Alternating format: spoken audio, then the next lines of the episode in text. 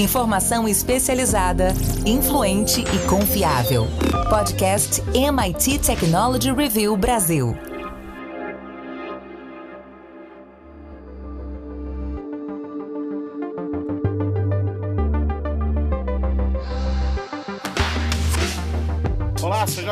Este é o podcast da MIT Technology Review Brasil. Eu sou o Carlos Aros e aqui comigo Rafael Coimbra.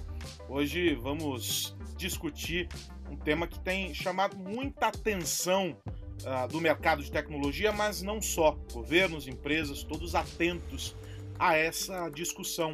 Uma nova, uma nova forma de distribuir renda, mas por meio de uma moeda baseada no Ethereum. A gente fala muito sobre as criptomoedas, mas como será que o mundo funcionaria a partir dessa distribuição de renda com base em um ativo digital? A proposta é da empresa WorldCoin, que se define como uma nova moeda global de propriedade coletiva baseada no Ethereum e que será distribuída de forma justa para o maior número possível de pessoas. Será que isso é viável? Quais os caminhos para essa questão? Esse é o tema do podcast desta semana, que, como você sabe, é um oferecimento dos nossos parceiros do SAS. Rafael Coimbra, muito bom estar aqui com você, meu amigo. Eu já começo a nossa conversa dizendo o seguinte: de tudo que eu li, de tudo o que eu vi, os meus olhos saltaram assim para fora do meu rosto quando eu comecei a ver a quantidade de informações que as pessoas precisavam ceder para participar dessa distribuição de renda. Mas talvez esse seja só o meu olhar viciado sobre essa questão. Como é que você vê a WorldCoin, meu amigo? Aros, tem muitos pontos polêmicos, sim, mas de uma maneira geral, eu também, é, primeiro, me surpreendi negativamente, porque tem coisas ali vamos chamar assim, não vou dizer irregulares ou ilegais, mas que a gente que acompanha o mercado há muito tempo, sobretudo na parte de coleta de dados, reconhecimento facial, a gente já dá aquele passo atrás e já acha que tem alguma coisa ali estranha. Mas eu fui entrar a fundo ali, fui ler o projeto e aparentemente, Aros, é algo. A proposta é sensacional. Se a gente for olhar é, só o que está escrito ali, é a reunião de todas as utopias que a gente tem na tecnologia. É a utopia de uma moeda universal, tipo Bitcoin, é uma utopia universal do tipo renda básica universal, é uma utopia da Web3, essa web do futuro descentralizada. Você junta tudo aquilo que é complicadíssimo de fazer de maneira independente e os caras estão querendo fazer isso tudo de uma forma só. Então eles estão propondo uma moeda, como se fosse lá o Bitcoin deles, que vai ser distribuído de forma justa para todo mundo, para quem quiser. Como isso é feito? E aí o, o, equipamento também é uma coisa bem interessante. É uma bola, uma, como se fosse uma. Imagina uma bola de cristal, só que ela é toda prateada, você não enxerga o que tem dentro dela, mas tem ali câmeras, tem, obviamente, componentes eletrônicos que vão escanear não só a íris dos olhos, como algumas partes do corpo. E a ideia é fazer algo com um processo tipo hash, que acontece uh, nas criptomoedas, em que você faz uma validação, é como se fosse um carimbo, cruza ali a imagem, a, a biometria né, do rosto, principalmente da íris, e você coloca uma informação a mais. Com isso, você cria, é o que os, os desenvolvedores desse projeto estão dizendo, uma identificação única. E mais, eles garantem que a privacidade está mantida ali, Aros, porque com esse, esse hash, essa espécie de cruzamento de uma criptografia com a íris da pessoa, você só consegue enviar de lá para cá a informação. Você não conseguiria, vamos supor que as informações caíssem na mão de um hacker, se você tentasse descobrir quem é a pessoa por trás dali, você não conseguiria fazer esse processo de trás para frente. Então eles alegam que é super seguro, que é super há um cuidado ali, mas é muito estranho quando a gente fala em algo utópico, universal, descentralizado, ter um grupo por trás.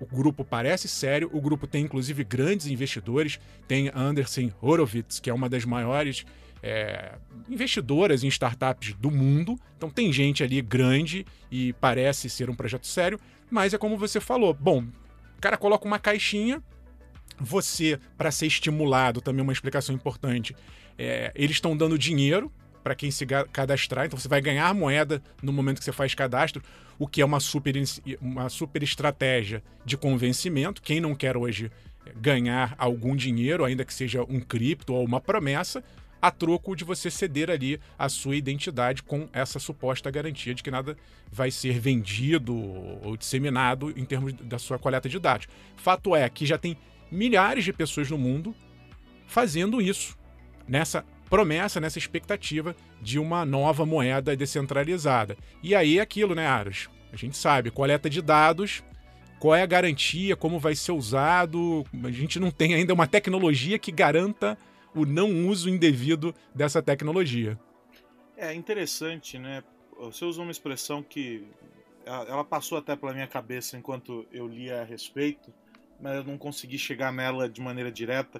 É a reunião de várias utopias talvez a maior dela, e a gente pode dizer é uma utopia, ao mesmo tempo em que para alguns economistas, para alguns, uh, alguns especialistas na matéria, é, não necessariamente é uma grande utopia, é só uma falta de interesse de parte uh, do mundo, que é essa distribuição de renda. Quando a gente olha o tamanho da empresa, uma empresa que, sob a lógica aí da nossa linha do tempo na história, ela está só começando, é, ela tem números muito impressionantes, né? A gente já viu, segundo os dados deles, eles são a fonte, são mais de 450 mil olhos, rostos, corpos é, escaneados dentro dessa grande base de dados. São 24 países uh, já percorridos e mais da metade nações em desenvolvimento, segundo a classificação do, do, do Banco Mundial. E aí tem um outro dado que chama atenção, a localização. São, uh, é, é, são países, a maior parte aí desses em desenvolvimento, uh, africanos, estão no continente africano. A meta é ousada, 1 bilhão de inscrições até 2023. Se a gente for pensar que são aí 7 bilhões de pessoas, é uma meta bastante ousada até o ano que vem. Você falou sobre os investidores, também me chama atenção. É, o valor de mercado da, da, da, startup é 3 bi dólar. É muita coisa. Né? Uhum. É uma aposta muito grande, que atende a alguns interesses. Eu fico pensando, né? A gente fala muito sobre a popularização dos ativos digitais, e quando a gente olha os números, tá rolando inclusive o Brasil Conference é, nos Estados Unidos, e alguns dos painéis lá dedicados a discutir o papel das criptomoedas e a inclusão desses ativos digitais na, na, na economia e a popularização de tudo isso. É um debate que já não é só restrito aos grupos de tecnologia, aqueles que estão interessados né, nessa, nessa questão, mas um debate que interessa a todos, ou seja, as, as, as criptomoedas, os ativos digitais estão caminhando para uma, uma, uma penetração muito maior dentro da, da, da sociedade do que apenas aqueles grandes entusiastas da tecnologia e desses novos modelos e etc. Mas será que a gente discutir a distribuição de renda sob a perspectiva do ativo digital, a gente não está pulando algumas etapas? Boa parte uh, da população reunida nesses países aí uh, pelos quais eles estão passando é formada por pessoas que não necessariamente estão inseridas nesse contexto. O cara ganhou uma criptomoeda, entregou os dados dele, ganhou uma criptomoeda e ele vai fazer o que com isso? Uhum, uhum. Em que é, contexto tem... a gente está distribuindo renda de fato se não é palpável? Se a gente está falando sobre ativos que não se convertem em aquisição, o cara não gera valor com aquilo de maneira imediata. Um cara que não tem o que comer não vai se interessar por investir em um ativo que lá na frente, eventualmente, ele vai poder converter na moeda corrente ali do, do país dele. E aí a gente está partindo para algo que uh, a gente já discutiu em outros contextos, o mundo discute em outros contextos. Quando a gente fala sobre a, a, a íris, sobre uh, a, a face, coletar essas informações junto com outro pacote de dados que eles também estão levantando, uh, a gente está falando sobre mergulhar em talvez na última esfera da privacidade do indivíduo e a gente está começando pelos mais vulneráveis. Eu, eu sou um tanto quanto cético é, sobre a benevolência de, de, de, um projeto como esse. Uhum. Posso estar redondamente enganado, assim como a esfera que eles usam aí para fazer o, o, o, o, o, escaneamento, mas eu não vejo como o, o efeito objetivo agora. É, não sei se, se, se eu estou sendo extremamente pessimista, Rafa. Você não está sendo pessimista, não, Ari. Você está sendo realista. É por isso que eu estou chamando essa atenção. Porque quando você lê o projeto, ele é encantador. Ele fala: caramba, a gente vai resolver o problema do mundo rapidinho. E a gente sabe que não é assim. E esse ponto, Aros, da desigualdade, que a gente volta e meia também comenta aqui, eu chamo da desigualdade digital, ele é importantíssimo. Por quê? Eu não tenho a menor dúvida de que a maior parte dessas pessoas que aceitaram se cadastrar não tem a menor ideia do que estão fazendo. Essa é a grande questão, porque se a gente for comparar aqui grosseiramente com o que a gente faz nas redes sociais que já existem, é, a gente sempre pergunta: você que está nos ouvindo agora, você leu o contrato quando você criou uma conta numa rede social ou no e-mail? Você leu aquele aceito e concordo? Provavelmente, como a maioria das pessoas, não. Então você imagina se alguém chega para você e diz: olha, você cadastra aqui, eu vou só coletar a sua, sua imagem rapidinho, igual quando você chega em qualquer estabelecimento comercial. Posso tirar uma foto sua? O pessoal vai lá, tira a foto, você vai ganhar uma criptomoeda e talvez até dinheiro real em cima disso. Ah, se você está num país né, e numa condição muito ruim economicamente, é muito provável que a pessoa vá lá topar. Topa tudo por dinheiro, porque né, a gente precisa sobreviver, precisa de ter, ter alguma fonte de renda. Então é muito tentador, mas eu, eu imagino que essas pessoas não tenham a menor ideia na prática do que elas estão fazendo. Por que eu estou falando isso? Porque é um argumento muito comum de grandes empresas dizer: pô, peraí, a pessoa sabe das regras, ela, ela, ela aceitou porque quis. E o argumento que eu estou trazendo aqui é que não, são pessoas hipossuficientes em termos de informações digitais. Ela não sabe exatamente o que ela está fazendo, ela aceita por outros motivos. E aí começa essa, essa escalada do uso da informação, aí do ponto de vista de marketing, de algo eficiente. Porque quem está lá do outro lado coletando vai falar, pô, eu já tenho meio bilhão de pessoas aqui que se, que se voluntariaram e cada, se cadastraram porque quiseram. Então é, é, um, é um número de sucesso. E eu estou dizendo assim, não, não necessariamente, porque essas pessoas não sabem o que estão fazendo.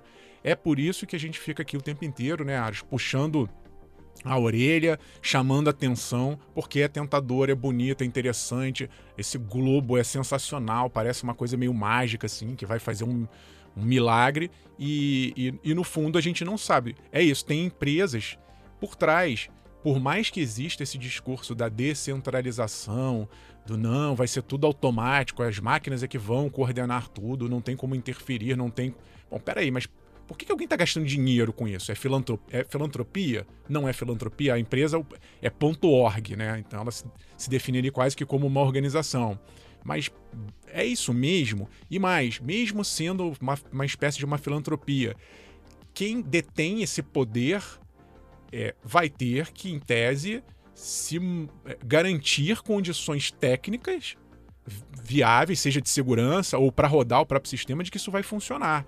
Qual é a garantia que a gente tem que isso vai se perpetuar ou se manter por um, um longo tempo? São várias questões que a gente tem que ficar o tempo inteiro fazendo, mesmo para que a gente, em algum momento, ali tope ceder o rosto para fazer parte de um grande experimento global. Eu acho, Aros, que talvez esse seja hoje o maior experimento, o maior laboratório digital é, do momento nesse segmento. Não conheço nenhum projeto tão ambicioso quanto esse. Então é bom a gente ficar de olho no, nos próximos passos. Não, é extremamente, é extremamente audacioso, né?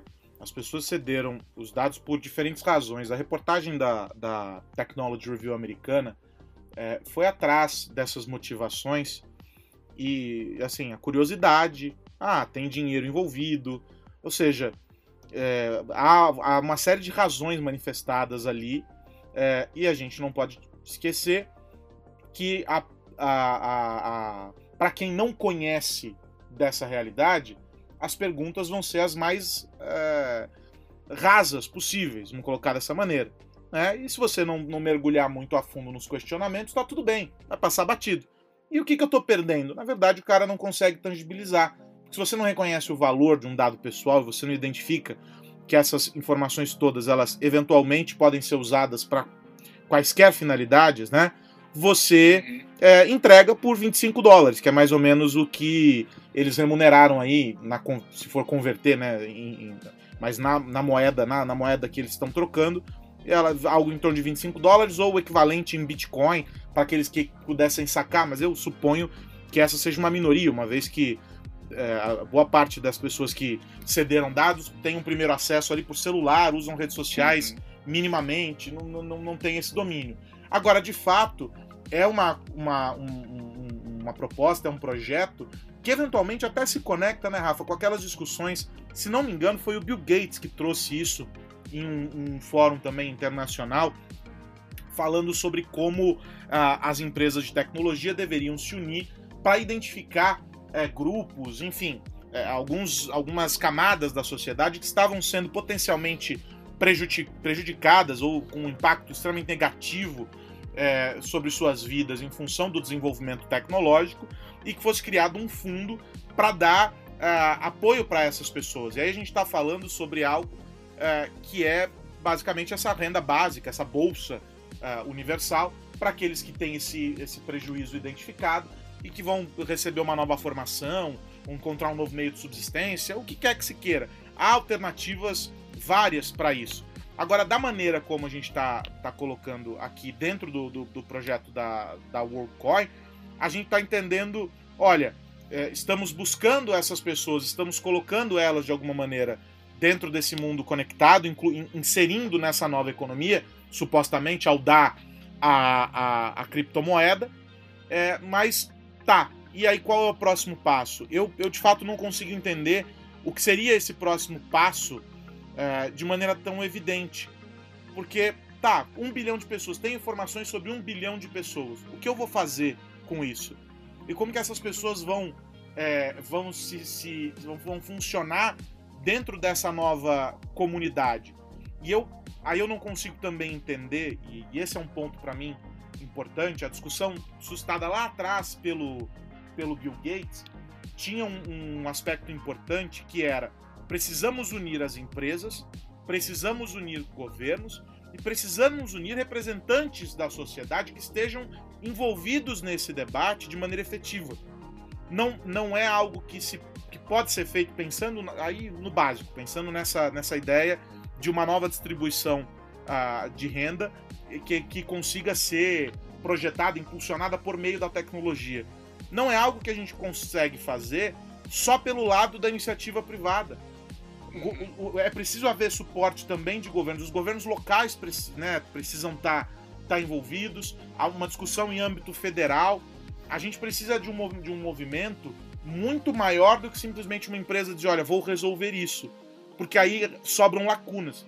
Eu fortemente recomendo que quem nos ouve agora leia a reportagem da Technology Review americana que trata desse, desse tema, é, porque ela, ela, ela mostra de maneira clara, ela não é nem, não consigo nem dizer que a, a reportagem ela é pessimista ou extremamente entusiasmada com, com a iniciativa, ela traz um, um painel muito diverso de ideias, é, porque ela mostra exatamente essas questões que nós estamos levantando aqui. Para quê? Para onde vamos? O que, que foi feito até agora? O que, que vai ser feito a partir de agora com esses dados uh, dessas pessoas?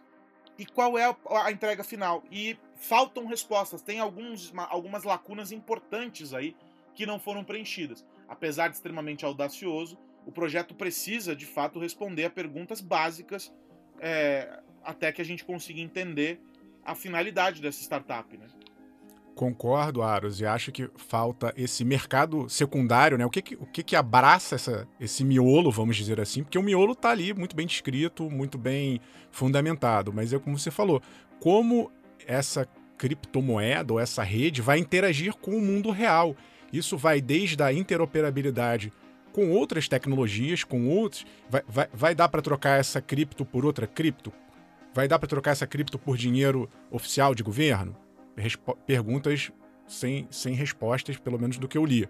É, a gente vai conseguir fazer esse projeto de renda básica universal sem que se entenda a realidade local de cada cidade, estado ou país? É, quem está propondo isso? A gente já, ao longo dos últimos anos, Vimos alguns pilotos em localidades testando a renda básica universal, alguns com mais sucesso, outros nem tanto, mas imagina você propor isso para o mundo inteiro. Vai ter uma discussão com governos? Vai ter uma discussão com a sociedade? Perguntas também ainda sem respostas. De todas essas utopias, Carlos Aros, a que eu mais gosto e que ao mesmo tempo é a mais perigosa é a gente tentar chegar numa validação de identidade. É, nós estamos caminhando aí para um futuro cada vez com mais telas, cada vez com mais imersão, com mais metaverso e é, nessas nossas relações sabemos pelas próprias redes sociais básicas que existem contas falsas, que existem robôs. Um dos pilares desse projeto é fazer com que cada pessoa no mundo tenha uma identidade única. A gente sabe que todos temos, né? Via DNA, via a biometria, mas quando a gente joga essa camada na, na rede, as fraudes acontecem.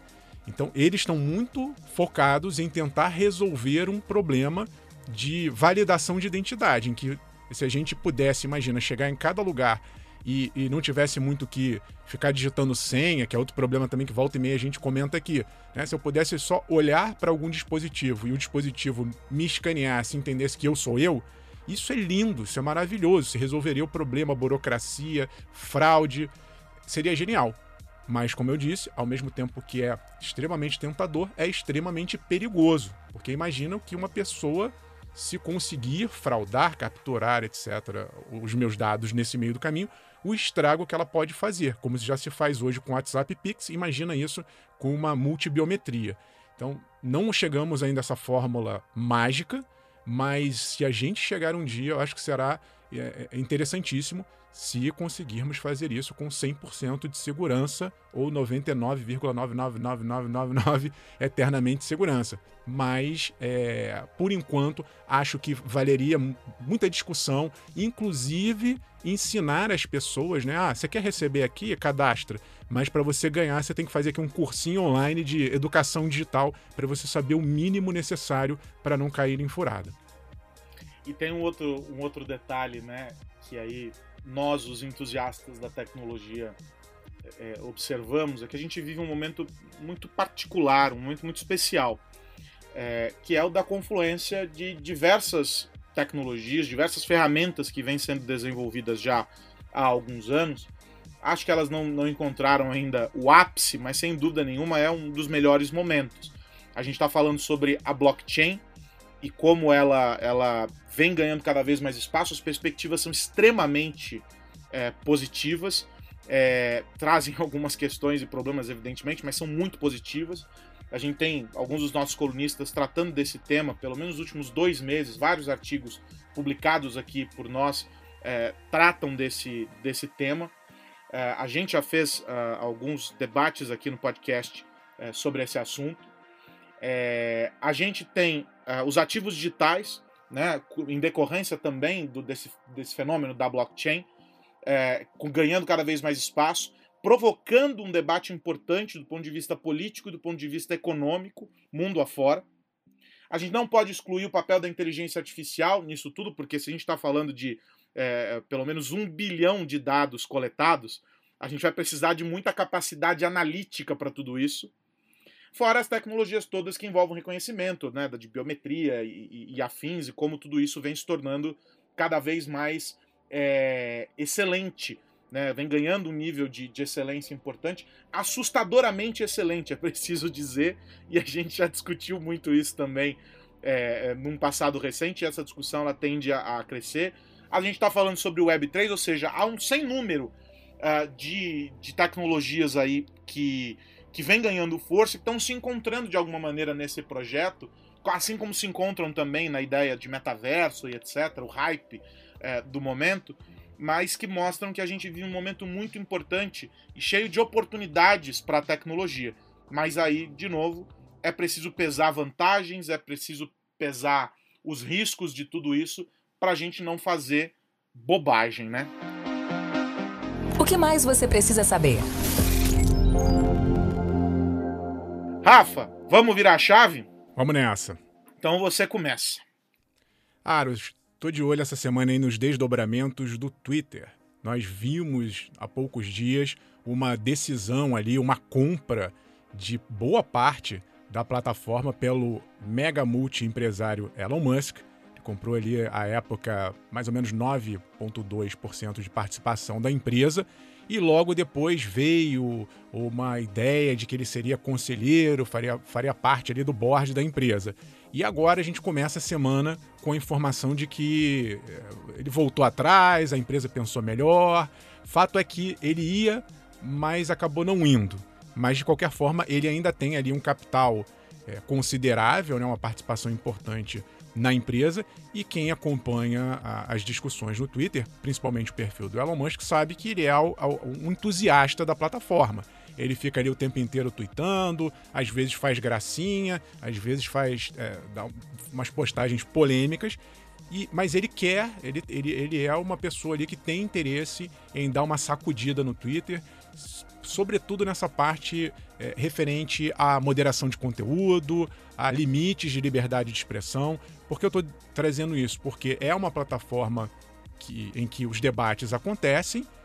Já fui mais fã, hoje eu não sou tão fã, acho que o ambiente ali está muito agressivo. De qualquer forma, não tem como hoje a gente desconsiderar, sobretudo para quem trabalha com informação, para quem acompanha as notícias, muitas das vezes elas surgem primeiro no Twitter, as pessoas, né, as autoridades têm contas oficiais e também se manifestam por meio do Twitter, não dá para a gente ignorar a plataforma. É importante a gente ficar de olho nessas mudanças ou possíveis mudanças propiciadas pelo Elon Musk, ainda mais porque estamos aqui no Brasil em ano de eleição. Então vamos ficar de olho no que ele vai ou não vai fazer, se ele vai ficar mais quietinho ou se ele realmente, mesmo não fazendo parte do conselho de administração, se pelo poder de fogo dele, de grana, ele vai conseguir, e também do, do engajamento, né? Tem muitos seguidores ali que acompanham o Elon Musk, se ele vai conseguir fazer alguma mudança significativa no Twitter. Se eu pudesse apostar, eu diria que quietinho Elon Musk jamais ficará. também acho. E você, Aro, está de olho em quê? Cara, eu tô de olho em uma série de relatórios que foram divulgados aí nessas últimas semanas, mostrando os unicórnios. Esses animais míticos e extremamente raros no mundo da tecnologia vinham ganhando cada vez mais espaço e aparecendo aí ao longo dos últimos anos com uma, é, uma frequência muito maior do que a gente estava acostumado a ver. E daí o estudo State of Venture, que é da CB Insights, mostrou que no primeiro trimestre desse ano caiu a aparição desses, uh, desses unicórnios. Né? Essas novas empresas aí com avaliação superior a um bilhão é, tiveram uma queda na, na, no, no surgimento. O levantamento mostra que 113 empresas atingiram esse status uma queda na comparação com 2021, quando foram 133, dá mais ou menos é, 19, quase 20% aí de, de queda. É a pior marca em cinco trimestres. No, os Estados Unidos e a Europa continuam liderando, são ainda uh, os maiores geradores uh, de unicórnios, mas esse relatório da uh, CB Insights ele não está distante de outros levantamentos que foram divulgados também nos últimos dias. A Crunchbase divulgou uma retração de 13% nos investimentos em startups. Houve uma retração, um direcionamento e aí um número menor também de é, empresas com valor acima de um bilhão. Ah, na América Latina, aí um recorte só para a América Latina, o, o Slink Hub apontou também uh, um volume diferente de, de levantamento, 934 milhões de dólares em março, é a primeira vez em um ano que esse volume fica abaixo da marca do bilhão. Uh, um montante 15% menor com o período, mesmo período do ano passado. Aí a gente teve aqui os dados da Distrito mostrando que também houve retração. É, a, os números mostram um crescimento, mas desacelerado, ou seja, cresce, mas não cresce na mesma velocidade em que vinha crescendo.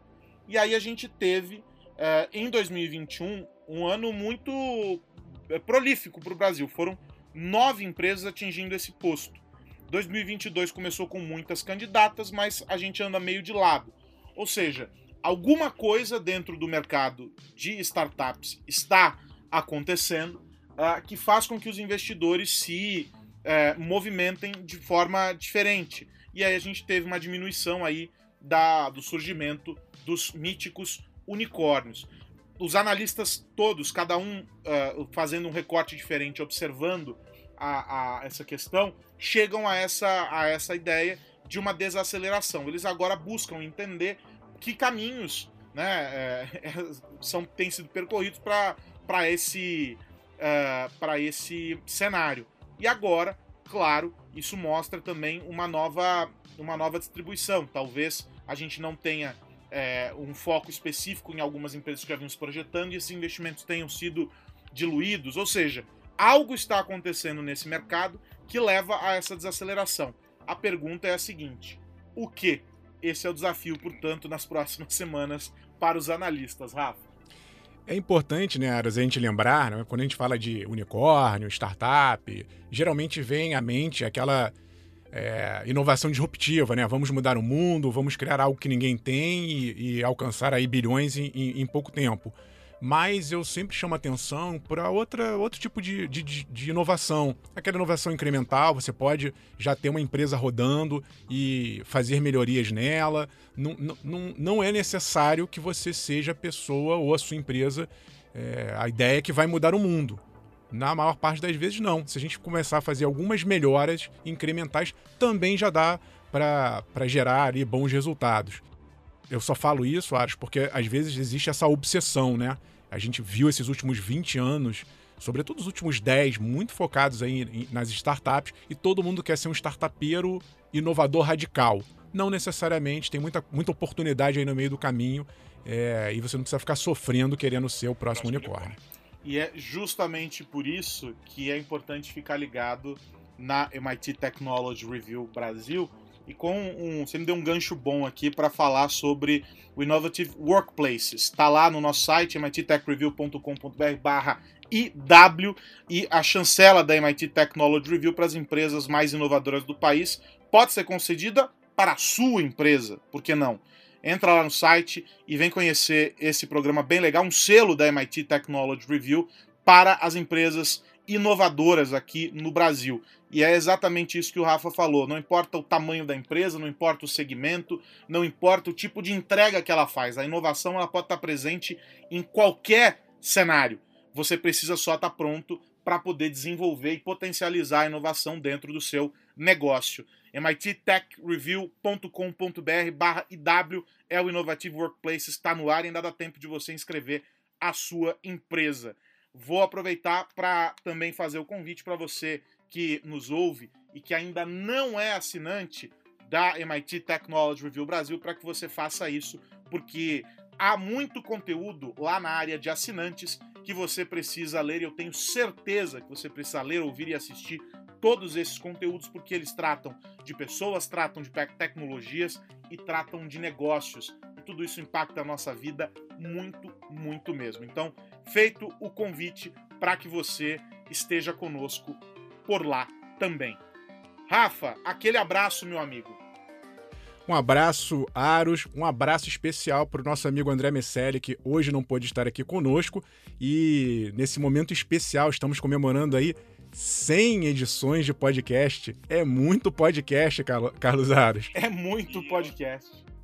Então, faço o convite aí, né, para o pessoal que não nos ouviu anteriormente, tem esse conteúdo todo, não só nas plataformas de áudio, mas também no YouTube. No canal, de YouTube a gente, no canal do YouTube a gente posta os podcasts, mas também tem outros conteúdos, tem webinars, tem vídeos analíticos da semana, tem informação multimídia no site, no, nas redes sociais, onde você quiser se sentir mais confortável, a MIT Technology Review está lá. Até semana que vem, Aros.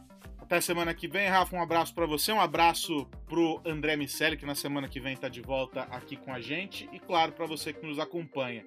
Quero lembrar que este centésimo episódio do nosso podcast é também um oferecimento do SASO, nosso parceiro aqui no podcast da MIT Technology Review Brasil, que volta na semana que vem discutindo tecnologia e negócios. Um grande abraço, a gente se encontra por aqui. Você ouviu o podcast MIT Technology Review Brasil, apresentado por Tech Institute.